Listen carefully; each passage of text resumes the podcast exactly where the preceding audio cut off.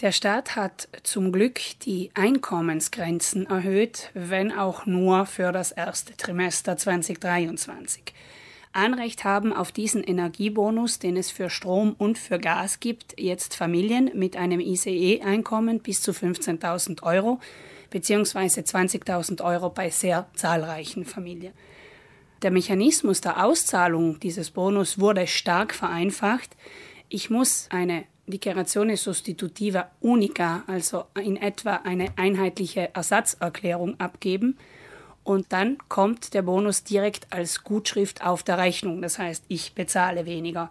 Zwischen Abgabe dieser Erklärung beim IMS und Gutschrift des Bonus vergehen allerdings einige Wochen. Also das geht nicht ganz so schnell. Deshalb, wer früher ansucht, erhält früher den Abschlag. Die Beträge sind für das erste Trimester auch nicht zu verachten. Für den Strom starten wir bei 182 Euro für das Trimester. Beim Gas sind das 64 Euro, allerdings ist das für eine ganz geringe Klimazone. Für Südtirol, wo die Gemeinden in der Klimazone E und F sind, sind die Beträge höher und gehen bis zu 511 Euro pro Trimester.